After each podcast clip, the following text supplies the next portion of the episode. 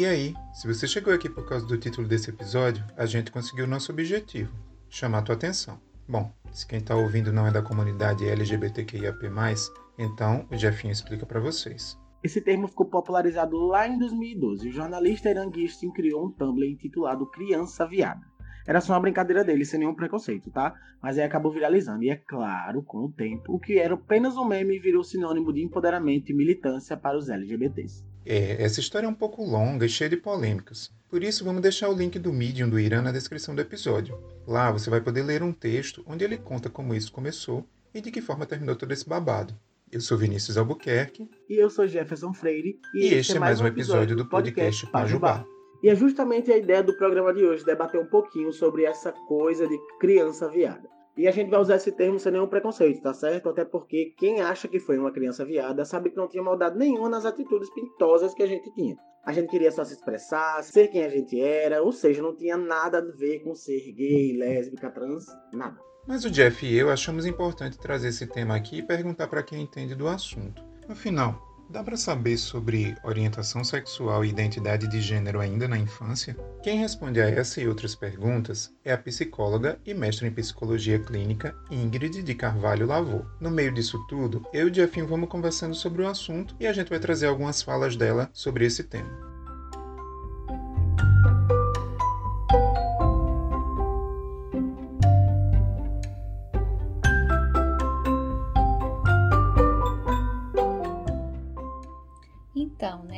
Quando a criança nasce no mundo, né, num tempo histórico, num momento, numa família, um contexto, ela vai aprendendo, né, e vai aprendendo com aquele mundo, vai pesquisando aquele mundo, vai olhando para aquele mundo e vai se expressando também nesse mundo. Né? Ela vai se expressando, vai se compreendendo ao mesmo tempo que ela compreende o contexto ao redor dela.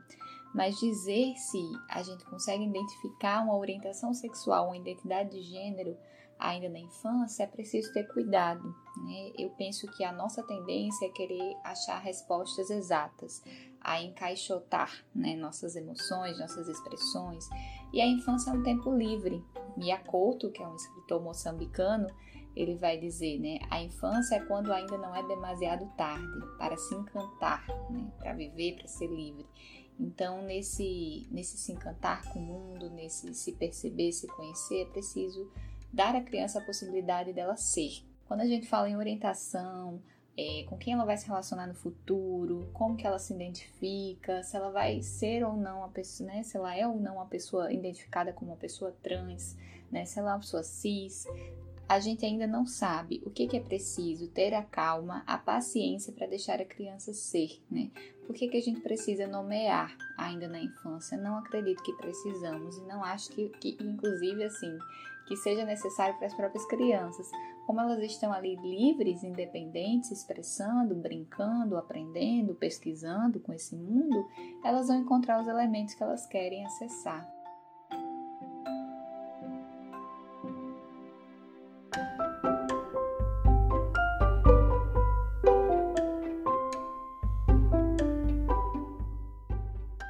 E aí, amigo, me conte, você era uma criança viada? Então, vamos lá. Eu era aquela criança viada entre quatro paredes, porque eu não podia, né? Na rua, o pai sempre foi muito sério. O quê? Tudo era tipo, tchau, faz direito, faz isso. Ai, meu Deus, que saco. Aí, eu, tipo, né, quando eu tava com eles, eu ainda me segurava bastante. Eu era bem, digamos assim, certinho, entre aspas. Sei, mas, mas dança, dançava o tchan no banheiro. Exatamente. O ponto era esse. O que aconteceu? Eu sempre fui, desde criança, eu sempre gostei muito de música. Então, e lá em casa, tipo, era todo tipo de música. Então, a gente tinha CD, tinha muitos CDs lá em casa, muitos CDs. E eu gostava muito de desde criança, né? Aqueles. É, duas pessoas que carregam até hoje e não largo nem a pau, que é a Ivete e Beyoncé, né? Nossa, é, pois é. Né? A diva do Brasil e a diva e a diva do mundo. Pois é, e lá em casa sempre teve os CDs de Ivete. Desde que eu sou criança, a gente tem os CDs da banda Eva, Beleza Rara, Eva, Você e Eu, até todos de Ivete. Meu pai sempre gostou muito de Carnatal, mãe também.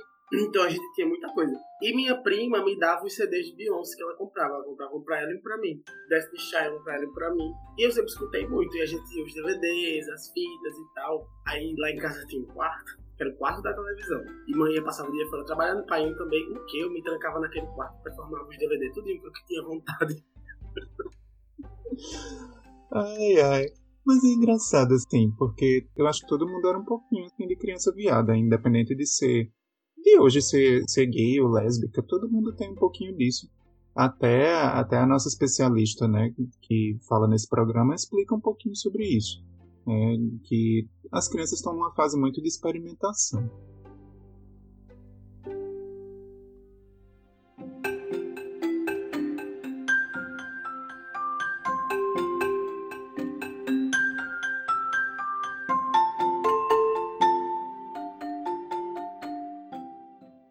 se existem formas de perceber, né, um pouco do que essa criança está tentando comunicar, do que ela está tentando falar, sobre as preferências dela, sobre os gostos, sobre como ela quer se expressar, como ela sente, né, o próprio corpo e quem ela é no mundo. Eu acredito que é escutando, né, essas crianças como pais, como professores, né, como escola, como família, como sociedade, que é nosso dever protegê-las, é realmente escutá-la.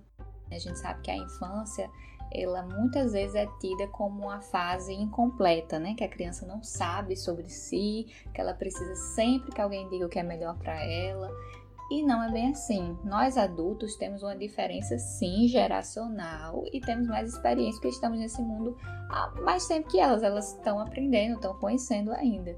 Isso significa que a gente sabe mais dela do que ela mesma? Nem sempre. A gente precisa partir do que a criança sabe sobre si. Ingrid, essa preocupação não pode ser uma tentativa também de querer ajudar a criança precocemente?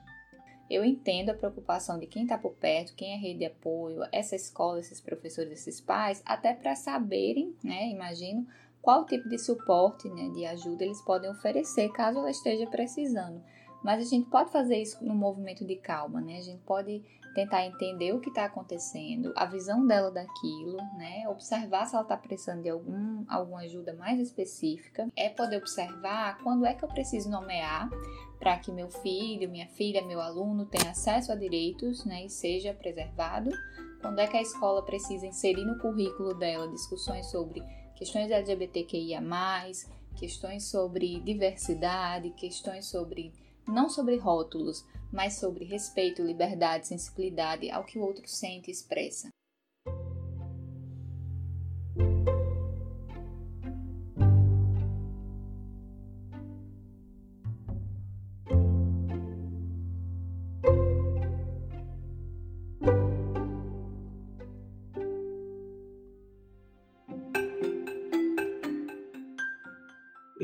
eu lembro que eu tinha lembro assim exatamente de atitudes viadas, mas é, eu lembro que essa foi uma fase meio que eu, que eu me descobri.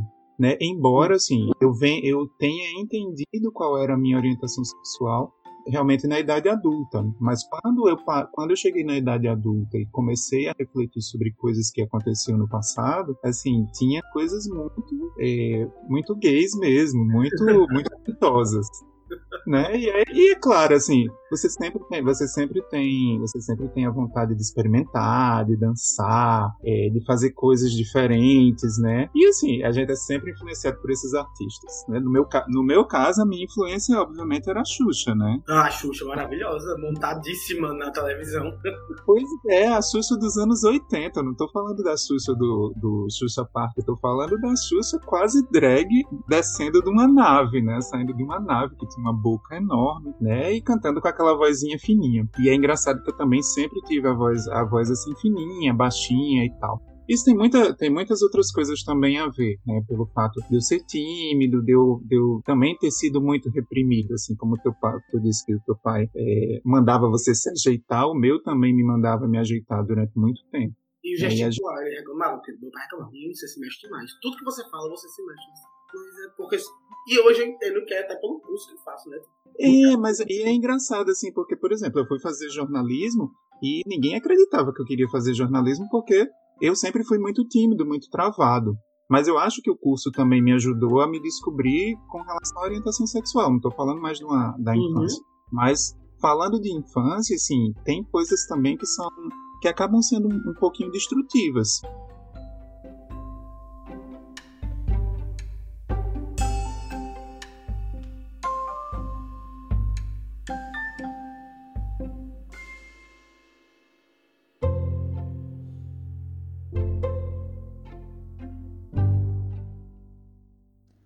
Bom, sobre os riscos, né, para o desenvolvimento da criança, para aquela criança, né, como pessoa que ouve expressões é, de cunho preconceituoso, de cunho criminoso, eu diria, né? Tome jeito de homem, fale grosso para os meninos, ou isso não é coisa de menina, né, para as meninas, ou né, o famoso fecha as pernas, né, entre outras expressões que a gente escuta, e é importante que a gente se dê conta de onde vem, de onde que, que isso está saindo, se isso foi construído, né, e, e assim, que a gente preste atenção em relação à criança, né? Por que, que eu estou tentando novamente controlá-la, determiná-la, né? Por que, que eu estou dizendo que há um jeito de homem? Que jeito de homem é esse, né? Como é que o menino deve falar? Como é que a menina ela precisa ser para ser menina? É de onde eu tiro esses essas pré-determinações, né? De onde eu tiro esses preconceitos, de onde eu tiro essas falas? Por que, né? É, trazer isso para a criança. E o risco para a criança é que ela vá assim se encontrando com restrições de possibilidades, que ela vá se encontrando com restrição de liberdade e que ela vá é, sofrendo, né, trazendo para ela aquela carga. A gente sabe que ainda na infância a criança, pelo próprio nível de entendimento dela do mundo, de si mesma, muitas vezes ela tende até um pensamento mais egocentrado que ela traz, por exemplo, toda a culpa do que acontece ao redor para si mesma. Então, assim, é pesado para ela porque ela não fica ali é, com a raiva somente do outro que está falando com ela. Ela fica com raiva, ela começa a entender que ela é errada. Ela começa a ficar com raiva de si mesma. Isso é um risco, né, que as crianças correm. A gente acaba desprotegendo ela no lugar de estar ensinando qualquer coisa, protegendo de qualquer coisa.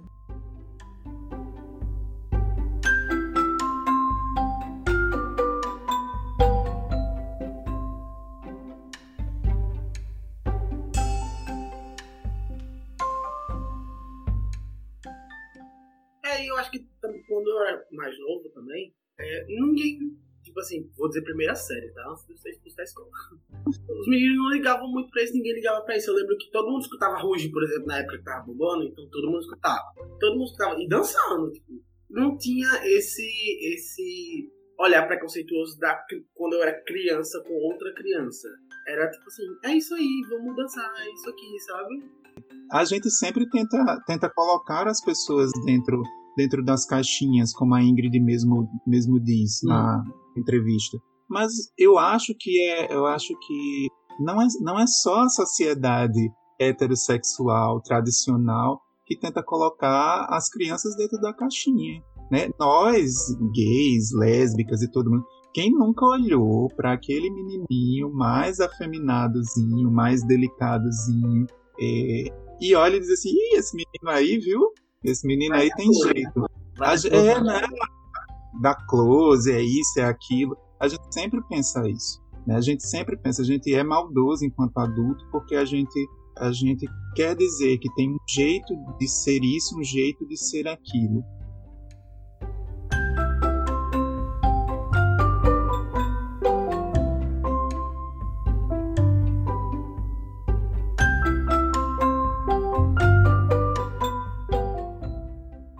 Onde vem esse pensamento, esses preconceitos, né?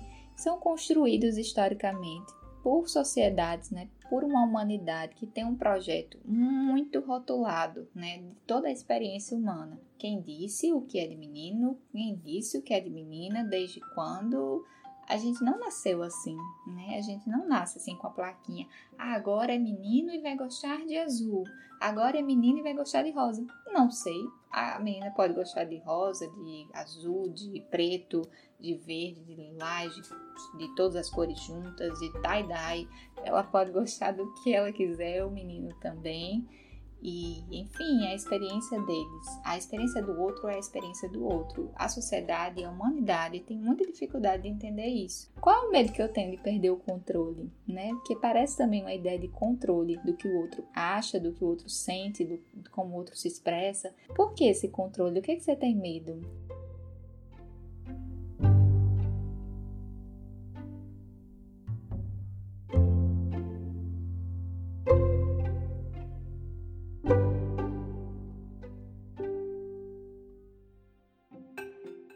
Sempre gostei muito de assistir muita coisa.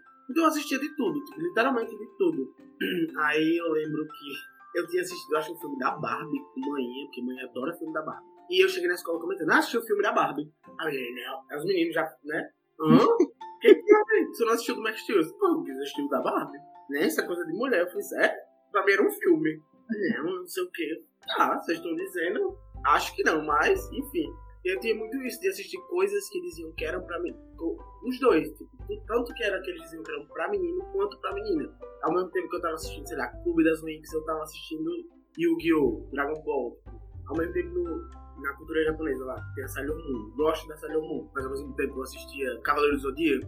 E meio que os meus amigos como eu ia comentando, tipo, ah, eu assisto isso, mas eu também assisto isso. E eu sempre levei esse pouco pra tudo que eu tava consumindo, escutar tudo que eu tava consumindo aí.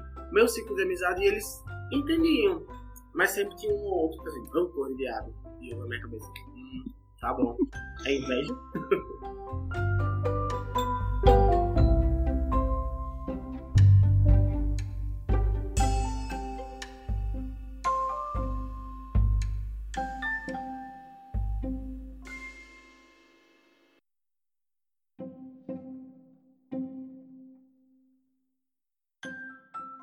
eu acredito que a sexualidade ela vai se constituindo, né, desde a infância, em vários níveis de desenvolvimento, até chegar ao que a gente entende na fase adulta como sexualidade, né?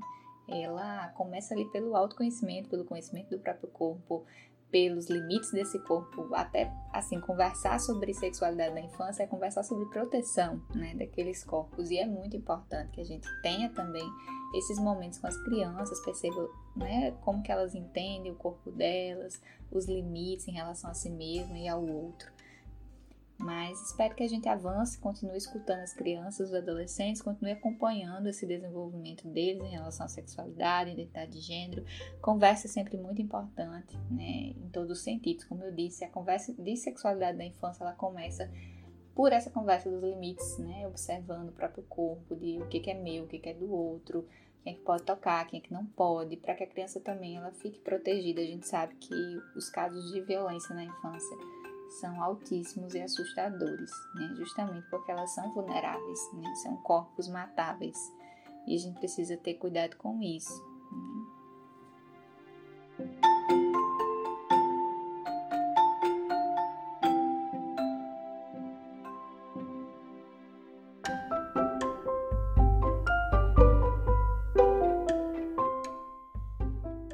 que a gente aprenda a proteger mais as crianças viadas, né? E, e julgar, men julgar menos mesmo as crianças, né? É. Que elas, elas, sejam, elas sejam o que elas querem ser, né? Seja hétero, seja, seja viado, seja lésbica, seja trans. Só uma criança que... mesmo, porque criança é criança. Pois é, viva as crianças.